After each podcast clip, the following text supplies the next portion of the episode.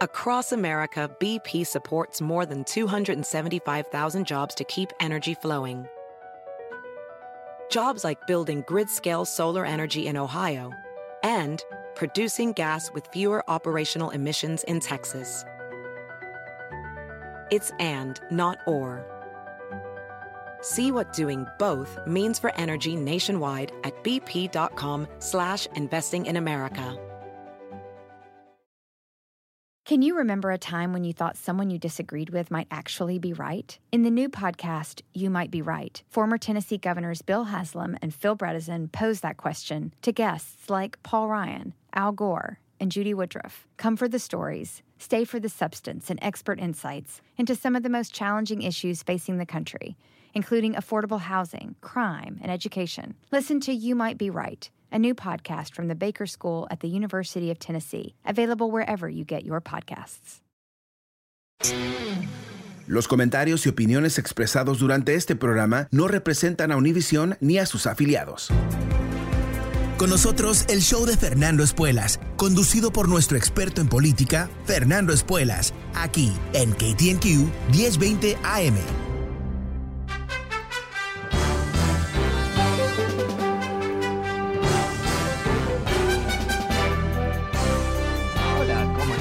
Fernando Espuelas desde Washington. Muy buenas tardes, gracias por acompañarme.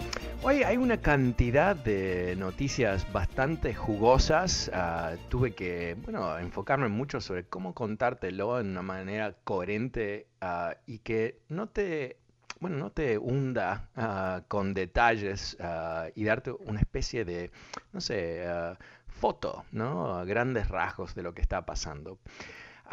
Te voy a contar, yo creo que hay ah, un cambio en el país que es bastante interesante, un cambio en particular entre republicanos. Eh, si has escuchado este programa en los últimos ah, par de años, me has escuchado a mí, bueno, casi desesperadamente hablando sobre qué ha pasado con los republicanos, no solamente los líderes que Creo que a estas alturas podemos ver que están más enfocados en su propio poder que en gobernar. En algunos casos, eh, obviamente, el abrazo que le dieron al más corrupto presidente en la historia eh, es algo que los descalifica de mi punto de vista. ¿no? Si tú abrazas a un, golpista, eh, tú eres parte del problema del golpismo, ¿verdad? Y ¿qué vamos a hacer? Te, he contado varias veces, te pregunté, ¿qué vamos a hacer? ¿Cuál es la solución? No sé, es una incógnita, pero quizás las cosas se están resolviendo. No quiero sobreenfatizar esto, pero yo creo que, podemos ver una indicación muy positiva. Estoy hablando de una nueva encuesta de NBC News, ah, en donde le preguntaron a los republicanos una pregunta muy interesante. Si ellos se identificaban primero como trumpistas o republicanos. O sea, eh, ¿son republicanos que apoyan a Trump o son trumpistas que están en el Partido Republicano por conveniencia?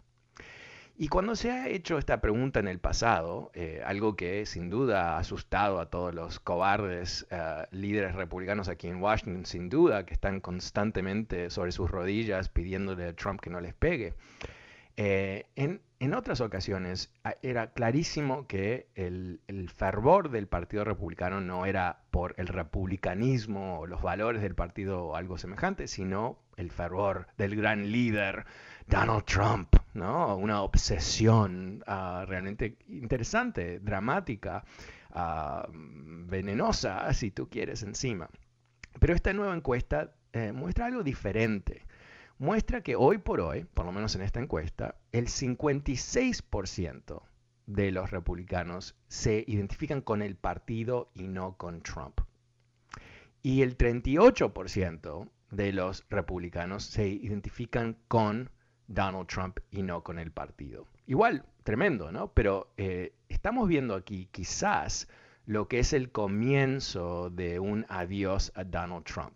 No quiere decir que él se va, no quiere decir que él se va a callar la boca, nada de eso, pero lo que sí quiere decir, porque si yo te estoy contando esta encuesta, te puedo asegurar que hay eh, republicanos que cuando se levantan en la, en la mañana y se miran en el espejo dicen, hola señor presidente, ¿no? Y parte de lo que ha sido algo bastante inédito en este ciclo político es que todavía no ha emergido, en forma oficial por lo menos, o semioficial, un grupo de precandidatos republicanos que quieran empezar a, presentarse en sociedad ¿no? con el objetivo de eh, eh, eh, calificarse, ah, por lo menos con suficiente conocimiento público, para presentarse a la presidencia. ¿Y por qué? Por, obviamente porque está este, este Trump, que como dicen en inglés, ¿no? He sucks the oxygen out of the room, en este caso le saca el oxígeno a todo el sistema político. Ah, y la idea de que él era imbatible. Y encima, por supuesto, el requerimiento que él ha eh, eh, emitido, la demanda de que todos eh, se, se, proclamen ah, no candidatos si él es candidato. O sea, él quiere que se vayan, que se callen la boca, ah, él quiere ser el único. Pero si tú, tú fueses un político republicano, y ves este tipo de número. Y vamos a decir que eso se repite en otras encuestas, vamos a decir que las campañas o las pre-campañas empiezan a, profundizar sobre este tema. ¿Qué es lo que te dice? Que Donald Trump no se está, ah, no está evolucionando como un líder más popular o más poderoso, sino que al revés, está perdiendo eh, poder. Hoy, cuando empecé em, a, entender un poquito de esta encuesta y empecé a examinar un poquito más qué estaba disponible en los medios, me encontré con un ensayo de Ann Coulter. Ann Coulter, por supuesto, es una especie de monstruo rubio eh, que, eh, bueno, una odiosa figura del republicanismo. Eh, si tiene algún mérito es que odia a Donald Trump. Y ella dice que los medios están obsesionados con Trump ah, y no están prestando atención, que él ya pasó ah, de su pico de apoyo. Y e, ella es muy retórica, ¿no? Pero, pero cuando leí eso, que obviamente ella está impactada por, por otros medios también, que yo quizás no leo, eh, empiezo a entender que quizás aquí hay algo, ah, una tendencia por lo menos, que no es positiva para Trump. Y esto es bueno, pues yo creo, eh, quiero enfatizar esto, eh, yo creo que el peligro más grande que tiene este país, de muchos, es que Donald Trump, ah, por la falta de, de, moralidad, de ética del, del Partido Republicano en sí, que solamente busca el poder, que lo dejen emerger una vez más y que a través de maniobras o otro tipo de medidas gane las elecciones. Ahí es donde eh, yo creo que deberíamos escuchar lo que dice Donald Trump y pensar volver a nuestros países porque realmente esto va a ser un infierno, ah, va a ser una dictadura básicamente. Porque él, si piensas que, era un descontrolado en su primer periodo, imagínate ah, más viejo, eh, más enojado, eh, con más ganas de ser dictador ah, y sin una elección en el futuro. Él se va a quedar en el poder por mucho tiempo. ¿no? Es, el, entre comillas, el chiste que él constantemente contaba, que quizás iba a haber más periodos para él, algo que obviamente es anticonstitucional, pero no hay ninguna duda que la constitución para él es, es algo teórico, obviamente no, es algo que ah, él respeta para nada. ¿Y, ¿Y qué más puede influir? En esta caída de apoyo entre los republicanos ah, para Trump. Ah, yo creo que, la suma del peso legal que estamos empezando a ver ah, es algo que yo creo que no termina bien para Trump. O sea, porque a veces nos olvidamos con todo el ruido que hace, ¿no? De cacería de brujas, witch hunt, witch hunt, ah, todos sus abogados que atacan, atacan, atacan. A veces nos olvidamos que las evidencias existen, ¿no? Que tenemos, hay records, que hay eh, sin duda video inclusive de muchas de estas cosas que muestran a Trump tratando de em, eh, eh, ahogar la democracia de Estados Unidos. Y, para darnos una idea de cómo se están acercando a Donald Trump a estas alturas, te voy a dar dos ejemplos. Uno que es realmente muy preocupante para Donald Trump, el otro que es más simbólico. Empiezo con la parte simbólica. Hoy el Comité de Investigación sobre el ataque del Capitolio emitió una citación, una supina, una orden de presentarse y dar testimonio a, eh, Ivanka Trump la hija de Donald Trump. ¿Por qué? Porque ellos ya saben que ella se esforzó durante el ataque en tratar de convencer el papi que pare el ataque.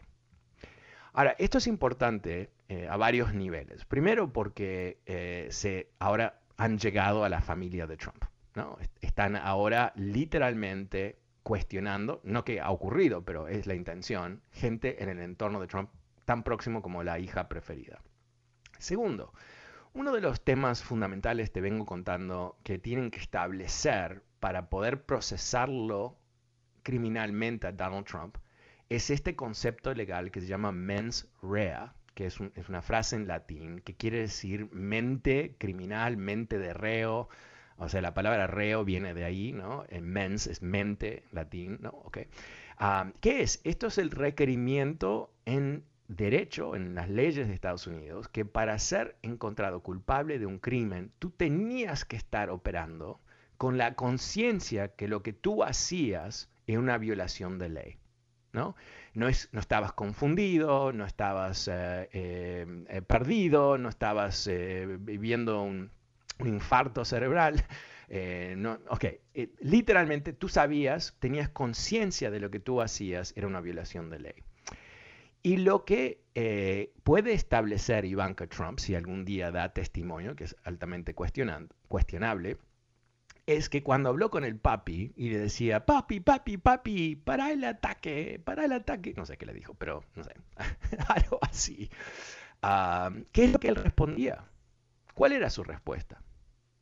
Eh, tienes razón, voy a hacer algo. Eh, eh, ¿Cuál fue la respuesta? Porque si, si lo que creo que pensamos que ocurrió, ocurrió, y, creo que es bastante cierto que ocurrió, que él estaba viendo la tele gozando de la violencia, eso es otra cosa, ¿verdad? Eh, él estaba, si, si, eso es correcto, él sabía lo que estaba ocurriendo, tenía conciencia que había un ataque. Obviamente él tenía el poder absoluto de pararlo, eh, en dos medidas, ¿no? Eh, uno es emitiendo mensajes a los atacantes que paren, y otro es mandando ayuda al Capitolio. No hizo ninguna de las dos cosas. La, primera comunicación que él emite es un video en donde le, dice a, los atacantes que, bueno, que sí, robaron las elecciones, o sea, les, todavía les está dando aliento, ¿no? Pero, eh, hay que parar, ah, pero I love you, ¿no? O sea, los criminales que, que estaban cazando su propio vicepresidente, I love you. Ok, eh, ¿qué más? Eh, hoy eh, surge a través de una de estas cartas que son fascinantes del comité de investigación, que Donald Trump recibió consejo legal de los abogados de la Casa Blanca, de que lo que él estaba haciendo era ilegal, ilegal.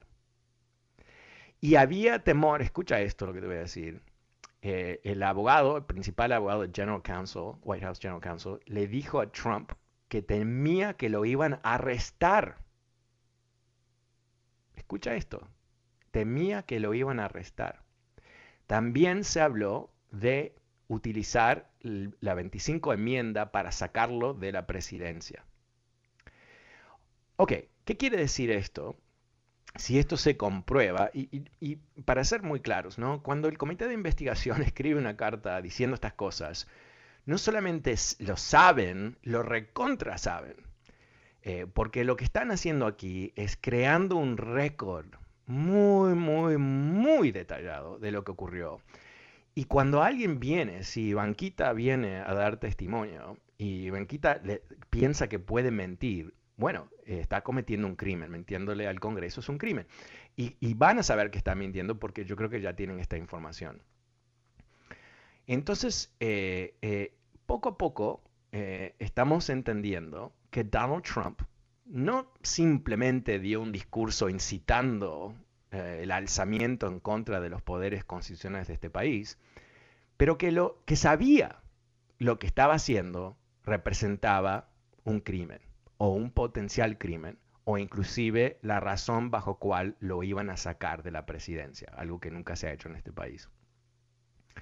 Si eso es comprobable, si tienen realmente, if they have the goods, como se dice, ¿no?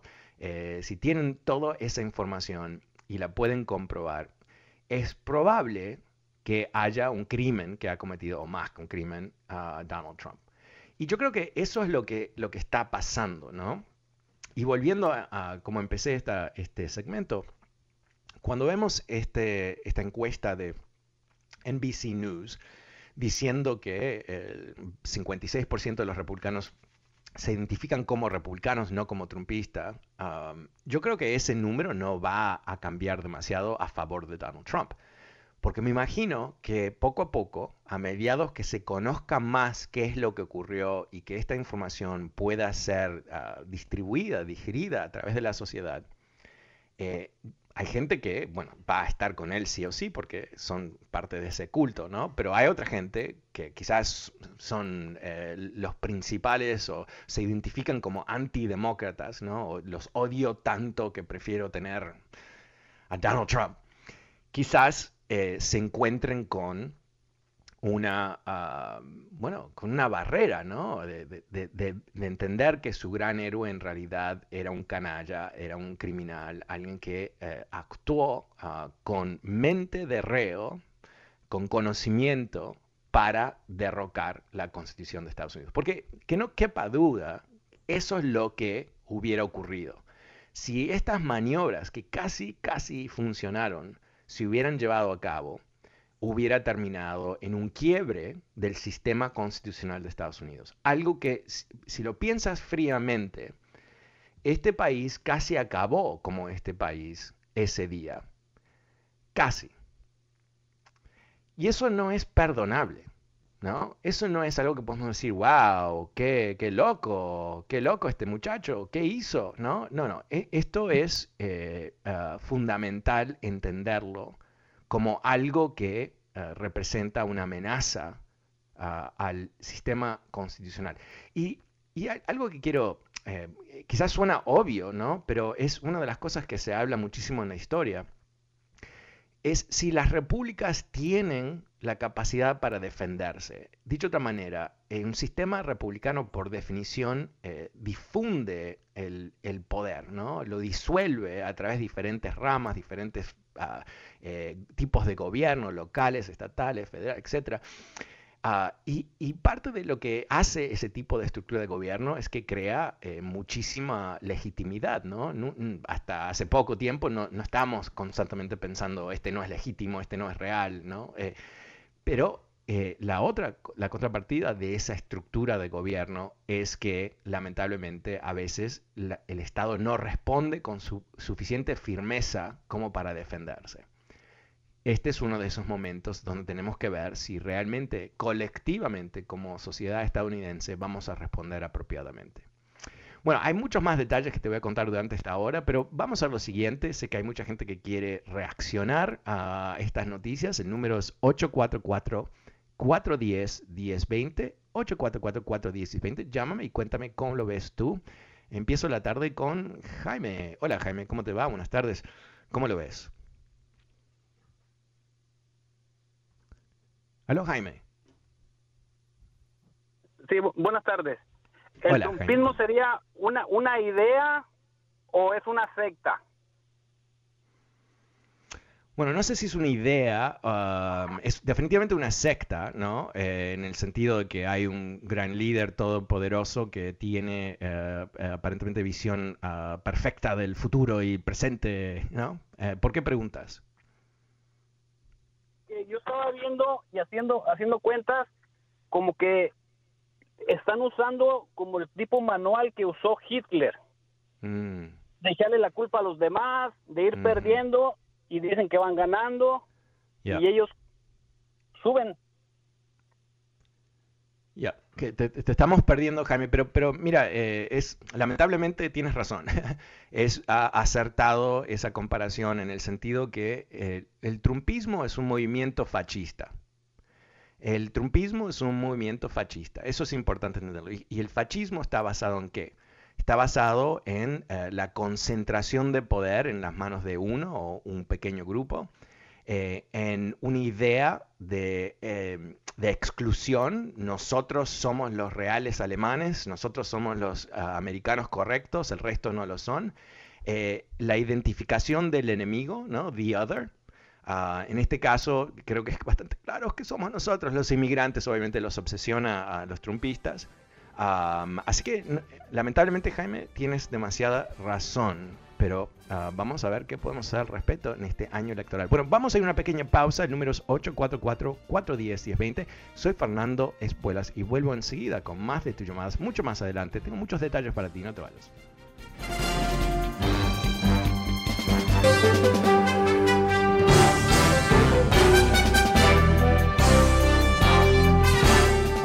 Estás? Soy Fernando Espuelas desde Washington. El número es 844-410-20. También recordando que este programa está disponible a través de podcast. Puedes suscribirte gratuitamente en Apple Podcasts, Spotify o fernandoespuelas.com.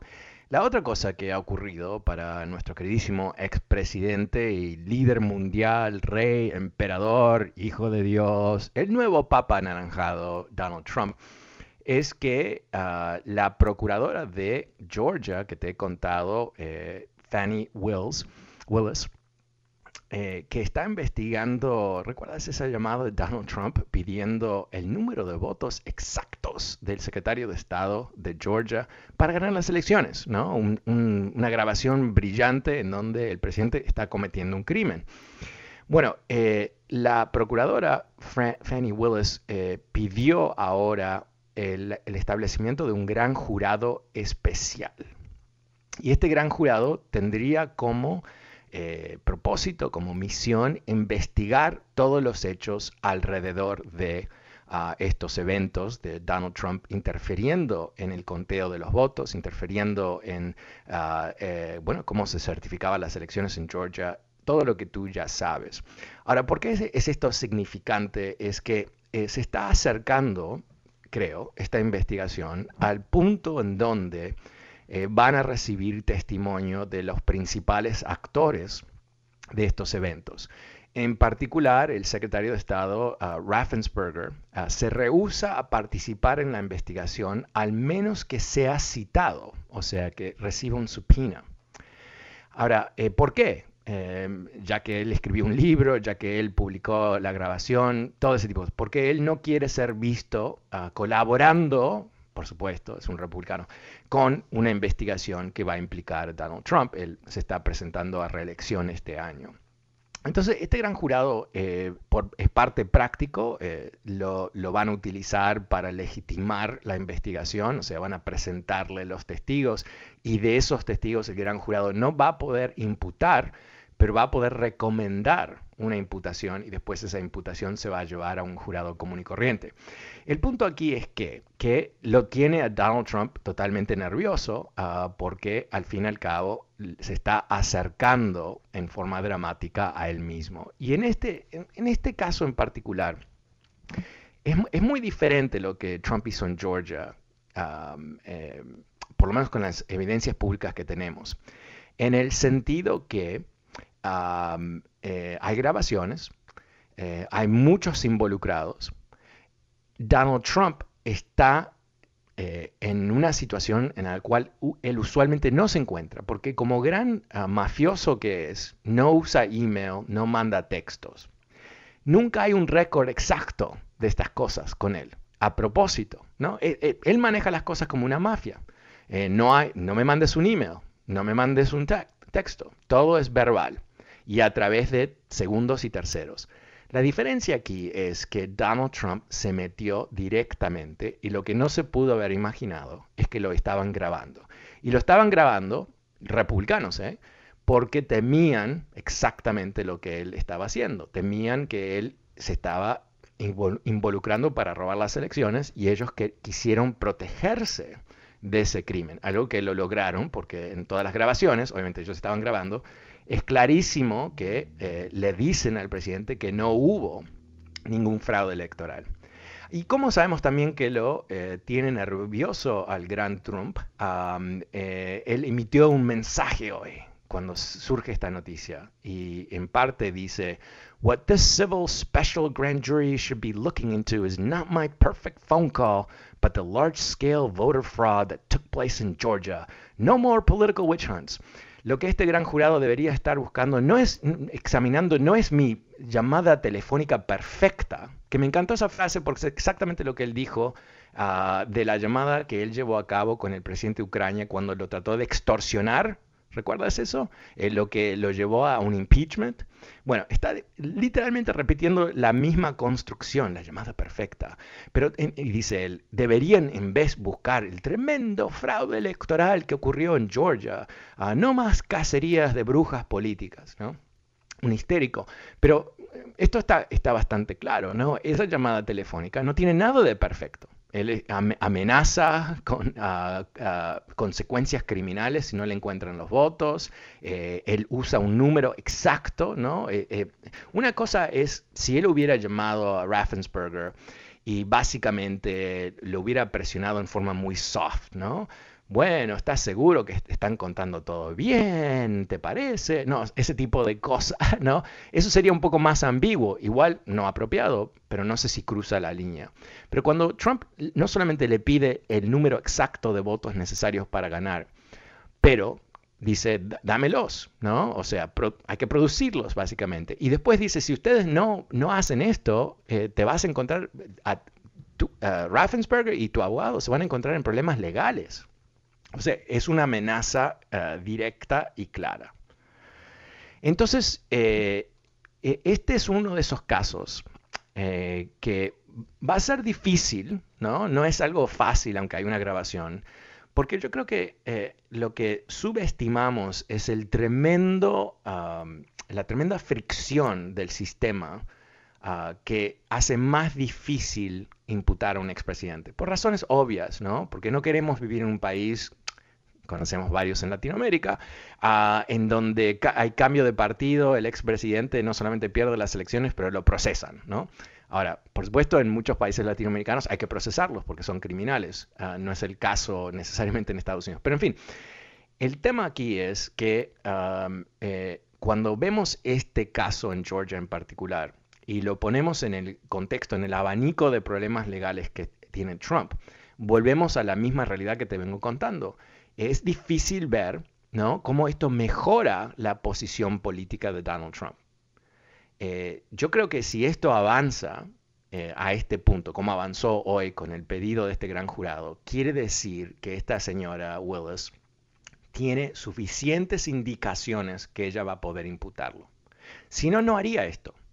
Si ella hubiera llegado, porque lo está investigando 6, 7, 8 meses más o menos, si no más, eh, si ella hubiera llegado a una conclusión, que aunque hay una llamada telefónica y todo el resto que ya sabemos, pero no hay suficiente indicación que ella lo puede exitosamente procesar, lo hubiera dejado.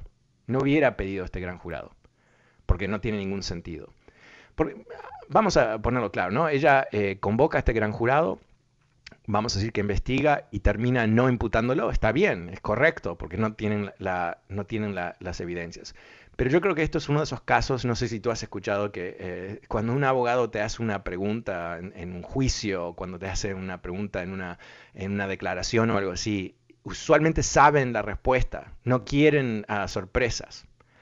Y para alguien como uh, Fannie Willis, que fue electa en las elecciones del 2020, o sea, es nueva, o el año antes, algo así, pero es nueva, es una persona que tiene muchísima carisma y es una persona que yo creo que sin duda tiene ambiciones para el futuro. Dicho de otra manera, lo peor que le puede pasar a ella en este momento es estrellarse contra una pared haciendo un, show. No tiene la pinta de, ser ah, dramática o de ser alguien a poco seria. Al revés, tiene ah, toda la pinta de ser una persona tremendamente seria y tremendamente enfocada en las cosas que, bueno, a, nivel más personal la van a ayudar. Así que vamos a ver, es, otro, eh, otro casito más, yo creo, eh, este es un caso importante, ah, que nos dice, bueno, quizás ese futuro de Donald Trump no va a ser tan brillante como él se imagina o como él trata de proyectarlo. Bueno, ah, vuelvo enseguida con tus llamadas en números 844-410-1020. Soy Fernando Espuelas, mucho más adelante, es el último corte comercial de la hora. Quédate conmigo, vuelvo enseguida.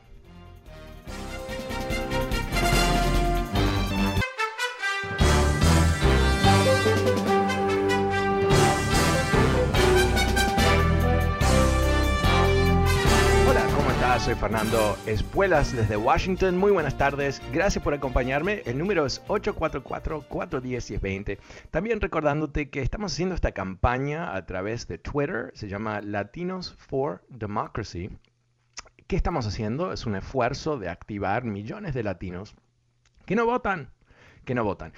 Este año electoral, el papel de los latinos puede ser trascendente, realmente. Eh, los demócratas tienden a no votar en grandes números en elecciones de medio término. Dicho de otra manera, si nosotros sorprendemos en las urnas, podemos tener un impacto dramático este año, un año fundamental, en donde te comento que los republicanos están preparándose para asumir el poder.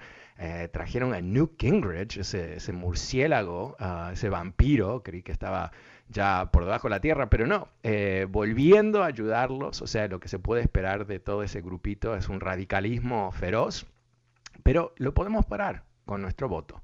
Súmate a esta campaña, no, no es un truco, no es un negocio, no hay dinero, es simplemente tu tiempo y dedicación. Conéctate conmigo a través de Twitter, Fernando Espuelas me vas a encontrar. Y vas a ver que yo puse ese hashtag Latinos for Democracy. Ahora tú puedes distribuirlo también. Puedes escribir tus propios mensajes, hacer un tweet, retweet. Asegúrate conectarte con otras personas que lo están haciendo. O sea, conéctate con ellos directamente, follow. Y después haz un tweet, un retweet de ellos también. Yo mando mis mensajes, tú mandas los tuyos. ¿Qué es lo que estamos tratando de lograr sobre la marcha del tiempo? Se expande el número de personas que leen nuestros tweets y empezamos a generar ese tipo de eh, intención, este interés en las elecciones, eventualmente intención y sobre la marcha del tiempo los llevamos, metafóricamente hablando, los llevamos a votar. Así que conéctate conmigo en Twitter ah, y puedes sumarte. Fácil y ah, muy efectivo. Es como se hace política en estos tiempos, así que súmate. Pero ahora voy a volver a las líneas con Saúl. Hola Saúl, ¿cómo te va? Buenas tardes. Ah, pasemos, uh, ¿no está Saúl? Ok, vamos con Tony. Hola Tony, ¿cómo te va? Buenas tardes. Buenas tardes, Fernando. ¿Cómo está usted? Bien, gracias. ¿Y tú? Bien, bien. Fernando, eh, en caso de, bueno, todo apunta a que Trump es responsable de todo lo ocurrido después del acto terrorista que causaron en Washington. Pero que no es también cierto que él ha puesto suficientes jueces para que él no pueda llegar a ser culpable o estoy equivocado? No, no, eso no. Perdón, termina. Si, si, él, si él resulta ser responsable de todos los actos y todos los las pruebas lo acusan, ¿hay, hay manera de que él termine pagando en, prisión o son nada más sueños guajiros de nosotros? No, no, no. O sea, eh, mira, si vamos a decir que, este caso de Georgia madura y lo imputan, ah, él va a tener que defenderse en frente de un jurado, ¿no? De ciudadanos de, Georgia que van a decidir sobre su futuro. Em, eh, el tema de los jueces tiene más que ver con interpretación constitucional. Eh, los jueces ultraderechistas que él nombró tienen una, bueno, una óptica ultraderechista, que es limitar los derechos de individuos, en particular nosotros, ¿no? Eh, enfocarse sobre eh, otros temas. ¿no? Mucho derecho para portar armas día y noche, no importa quién tú eres. Uh, muchos menos ah, derechos ah, para individuos que no están de acuerdo con toda esa mentalidad. Ah, pero no, mira, eh, eh, yo creo que lo más eh, interesante de todo esto es con qué cuidado se están haciendo estas investigaciones. Porque sin duda se reconoce que aquí el tremendo reto en, en, defender esta democracia, en defender esta república, es que Estados Unidos no está acostumbrado a tener presidentes criminales. ¿No? Eh, eh, por supuesto, los seguidores de Trump no creen que, se cometió un crimen, de hecho, eh, han sido condicionados en, muchos casos en pensar que no solamente no hubo un ataque en el Capitolio, sino que, Biden no es el presidente de Estados Unidos. O sea, eso ya es complicado. Pero lo que creo que va a ocurrir aquí en algún momento es que se va a presentar masivas evidencias, que yo creo que es lo que estamos empezando a ver, el, goteo de, evidencias del Comité de Investigación ah, sobre el ataque, eh, son los elementos para empezar a visualizar actos criminales. Así que no me preocuparía, Tony. Él ah, sale culpable, pueden ir a la siguiente, al, próximo circuito y posteriormente llegar a la Supreme Court, y es donde él tiene jueces a favor, ¿no? Eh, Sí, bueno, pero, pero mira, eh, eh, el tema aquí es, no, no veo, bueno, vamos a decir, cualquier cosa puede ocurrir, pero no, lo van a salvar ah, de un caso criminal si el caso criminal se hizo bien. Y, ahí es donde yo creo que para muchos estamos muy frustrados, ¿no? Que a estas alturas todavía no hemos tenido eh, eh, ningún tipo de, como se dice en inglés, accountability, ¿no? O sea, los responsables, más allá de los soldaditos que, atacaron, no han sido eh, procesados, ninguno de ellos. Pero yo creo que la lentitud, por lo menos la percepción de lentitud que todos eh, compartimos, o muchos compartimos, tiene que ver con el esfuerzo de ser muy cuidadosos, de ser completamente eh, conservadores, no políticamente, pero eh, asegurarse que si ellos van a avanzar, tienen que avanzar con tremendo, tremendo, tremendo cuidado. Porque si hay cualquier puertita de escape, ahí, por ahí se va a pasar, ¿no? Por ahí es donde termina Donald Trump escapándose. Así que lo van a hacer con, eh, con mucho cuidado, yo creo. Y, bueno, también tenemos que reconocer, ¿no? Porque no, quiero eh, que nos decepcionemos todos en el futuro.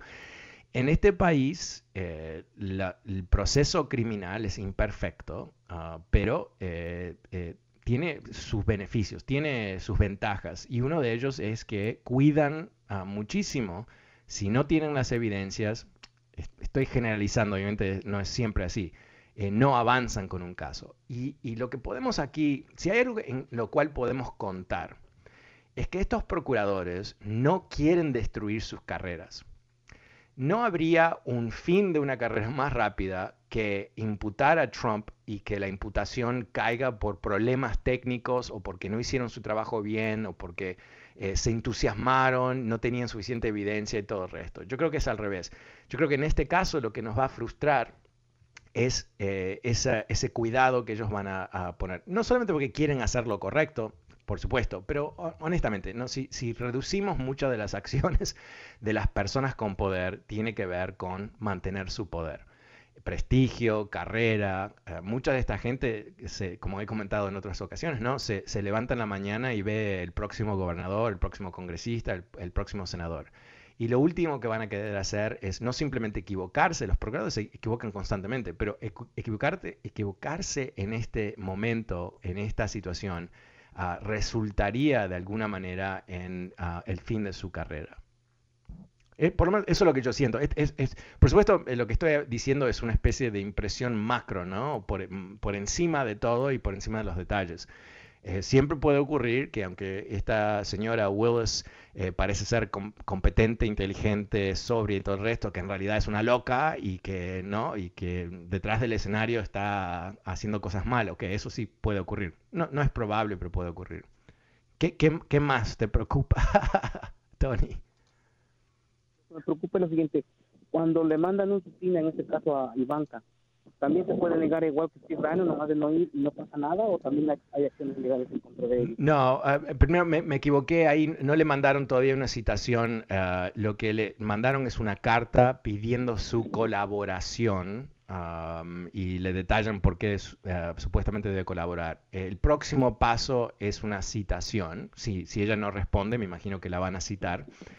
Ahora, si ella decide no responder a la citación, ahí es donde yo creo que ella va a tener un problema criminal porque le van a hacer lo mismo que han hecho con Bannon y con Mark Meadows, el, Chief of Staff, que no, quiso colaborar con uh, la investigación bueno, perdón, con Mark Meadows, que era el chief of staff de, Trump, hizo algo realmente cómico, que es que les entregó al comité un sinfín de récords electrónicos, textos y emails y todo el resto. Y después, cuando Trump se dio cuenta que esto estaba ocurriendo y le empezó a gritar, ah, decidió no colaborar con el, comité, pero ya había mandado el grueso de la información, o sea, ya era muy tarde. El tipo no es el más listo del planeta, ¿no? No es eh, la persona más Ah, este es el tema con, con Donald Trump, ¿no? Se rodea de gente tan mediocre que a veces te, tienes que pensar, mmm, ¿estarán confundidos lo que hicieron? En este caso no. Así que, no, lo que pasaría con Ivanquita si ella no, no, eventualmente, ¿no? Si la citan y ella ignora la citación, es que votarían en cinco minutos, yo creo, ah, para eh, eh, procesarla legalmente y lo mandarían al Departamento de Justicia y el Departamento de Justicia tendría que decidir si avanzan con un procesamiento. Con Mark Meadows todavía no han avanzado, eso eh, no, no es en sí mismo preocupante, lo que quiere decir es que lo están investigando y si pueden respaldarlo en un caso, en, en frente de un juez, lo van a hacer. ¿Qué más? Ah, bueno, pues es todo. Muchas gracias por tu Ok, no, gracias, gracias a ti.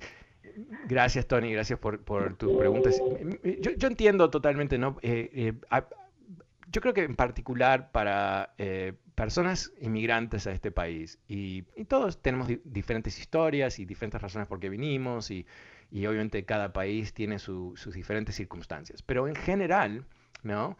Em, eh, gente emigra para escaparse de una mala situación y mejorar su situación. Y yo creo que lo que estamos viendo en este país, el desliz hacia un, sistema autoritario, la violación de, ah, derechos minoritarios, el bloqueo ayer ¿no? de, de, esta reforma de las leyes electorales para garantizar el voto que fue bloqueado por republicanos y dos demócratas.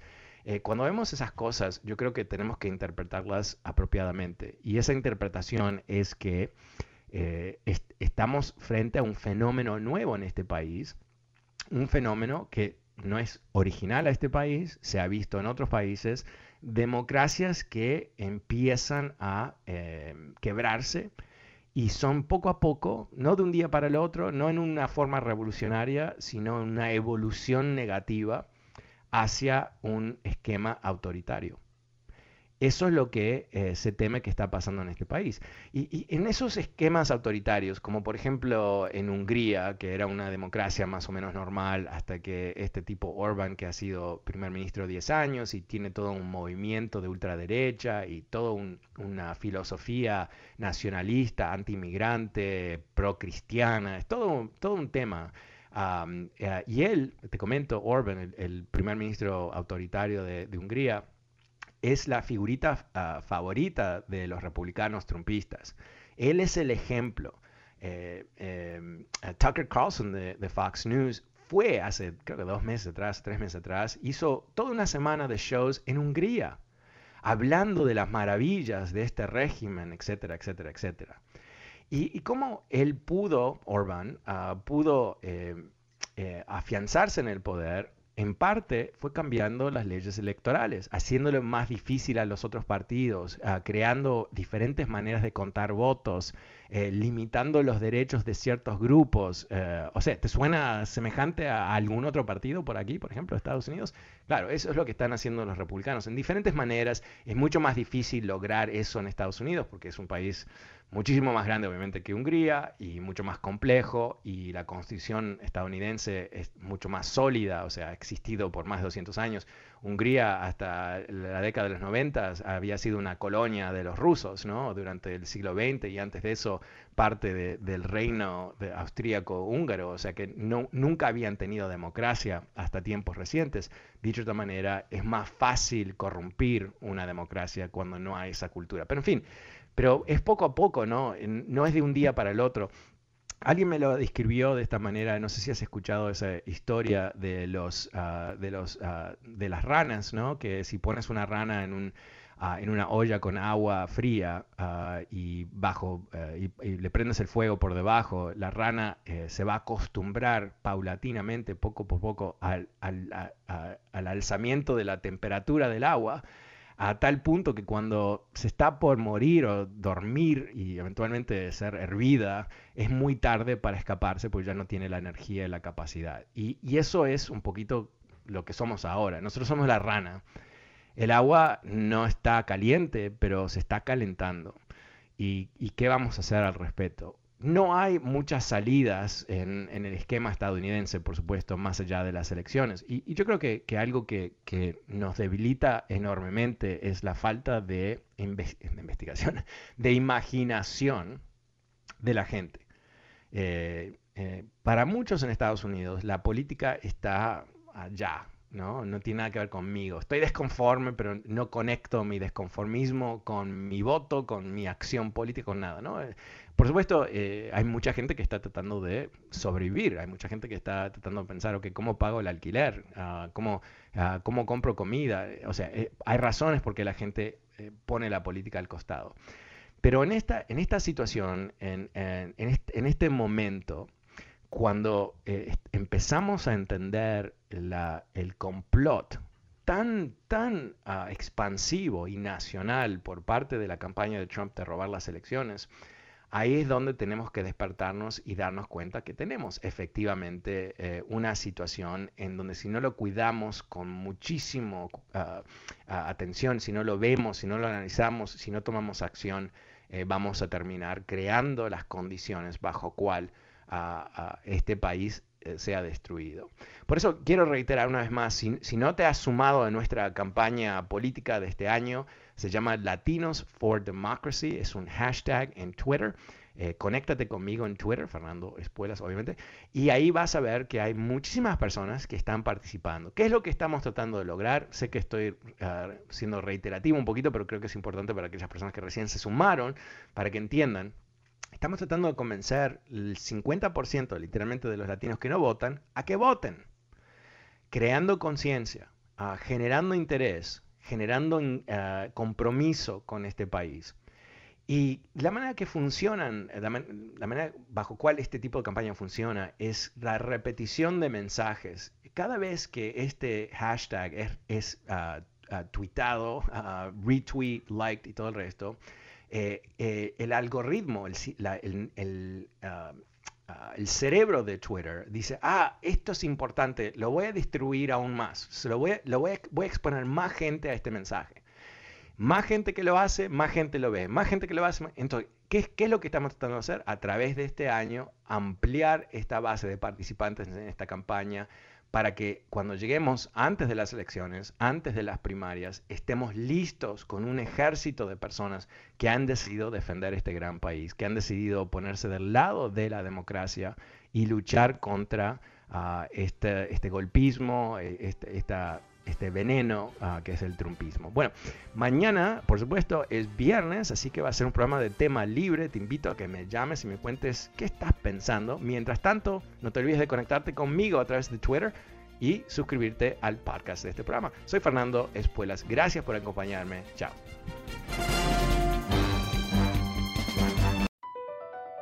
Across America, BP supports more than 275,000 jobs to keep energy flowing. Jobs like building grid-scale solar energy in Ohio and producing gas with fewer operational emissions in Texas. It's and, not or. See what doing both means for energy nationwide at bp.com slash investing in America. Can you remember a time when you thought someone you disagreed with might actually be right? In the new podcast, You Might Be Right, former Tennessee governors Bill Haslam and Phil Bredesen pose that question to guests like Paul Ryan, Al Gore, and Judy Woodruff. Come for the stories, stay for the substance and expert insights into some of the most challenging issues facing the country, including affordable housing, crime, and education. Listen to You Might Be Right a new podcast from the Baker School at the University of Tennessee, available wherever you get your podcasts.